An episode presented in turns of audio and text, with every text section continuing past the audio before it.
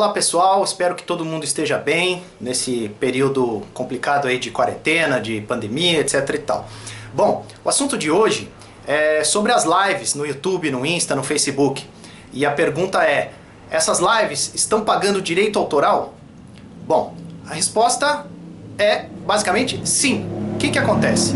É, as lives têm duas características. A live propriamente dita, quando ela está sendo realizada ao vivo ali, e quando ela é salva no canal do artista. Primeiro, primeira questão, quando ela está sendo executada. Quando ela está sendo executada, o que, que acontece?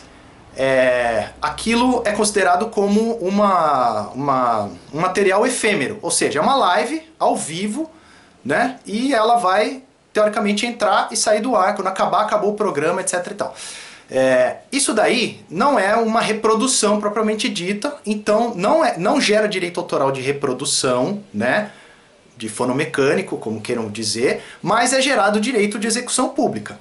Porque ela, o artista está se direcionando a um público e o YouTube tem acordo já com o ECAD para recolher de, é, direitos de execução pública, né? A performance, né? No caso e eles estão desenvolvendo tecnicamente lá como vão fazer isso com as lives, mas está tudo encaminhado, então já tem esse acordo, o live streaming do ECAD já está categorizado lá, só não sei se tecnicamente já está funcionando perfeitamente, mas assim, eu acho que está, então é, como as lives estão tão, tão, tão bombando agora no momento, essa questão está sendo levantada, então é bom a gente a gente estar tá correndo atrás de informações o máximo que puder aí para para atender e responder essas questões. Então, lives, no momento que elas estão acontecendo, somente execução pública. Legal? Joia.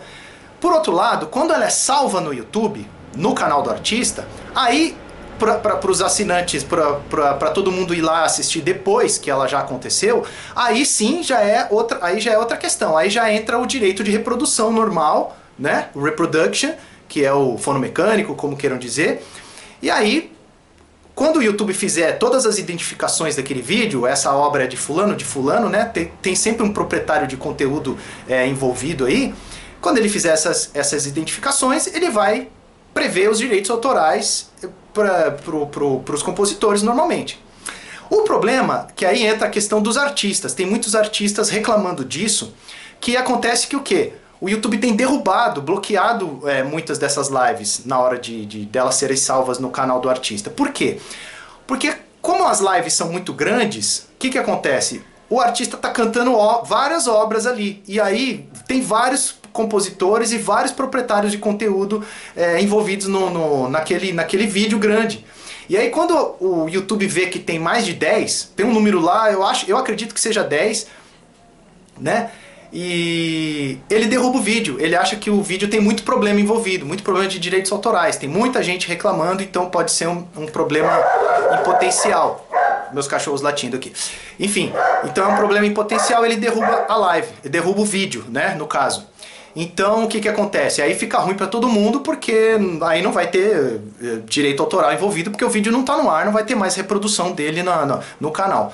Então, até o, o, aconselhamento que eu dou para os artistas e né, que vão salvar suas lives no YouTube, pegam esse vídeo e, e cortam ele em, várias, em vários vídeos, porque aí se você picar cada cinco músicas, vai ter no máximo cinco claims ali, oito claims, se tiver dois proprietários de conteúdo numa mesma obra, coisa do tipo. E aí esse vídeo não vai ser bloqueado. E aí o compositor vai receber o, vai o pingadinho lá do, de cada vídeo que vai ser que vai ser executar, é, tocado ali no YouTube, entendeu?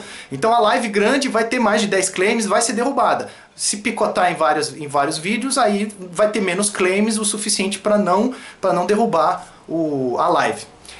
E aí isso implica na questão do Instagram e no Facebook, porque o Instagram e o Facebook, quando identifica que tem um outro proprietário de conteúdo naquele vídeo que você está gravando, é, aí sim ele já derruba logo de cara, ele não deixa ficar no ar. Então o Instagram e o Facebook tem um pouquinho mais de restrição nesse, nessa questão aí. É, então, enfim, é, aí não vai ter o, o, o, direito autoral, então e aí não tem o que fazer, tá? Mas é isso. Basicamente, só resumindo, enquanto a live acontece, ela é efêmera, execução pública. Quando ela for salva no, no canal, execução, é, é, reprodução normal, fonomecânico e tá tudo certo. Vai ser tudo, se tiver todos, se todos os compositores tiverem um acordo com uma, com uma com uma editora que faz recolhimento de autoral digital, como nós, por exemplo, da Berger Mobile, a gente vai ter provisão de direito autoral normalmente. Então tá tudo coberto, tá tudo né? Tá tudo resolvido, essa parte técnica hoje em dia tá ótima, inclusive informações até que falam que o nas estatísticas do Brasil, é um país bem avançado nessa questão técnica de recolher execução pública e, e fonomecânicos, está tudo muito bem resolvido. Então, isso é uma boa notícia, né? A gente tem que, tem que, tem que saber que as coisas funcionam bem aqui no, no nosso país. Então é isso, é, inscreva no canal, ative o sininho, é, esses áudios vão estar nos meus podcasts também, lá no Spotify, onde você quiser ouvir os podcasts, e é isso aí. Valeu!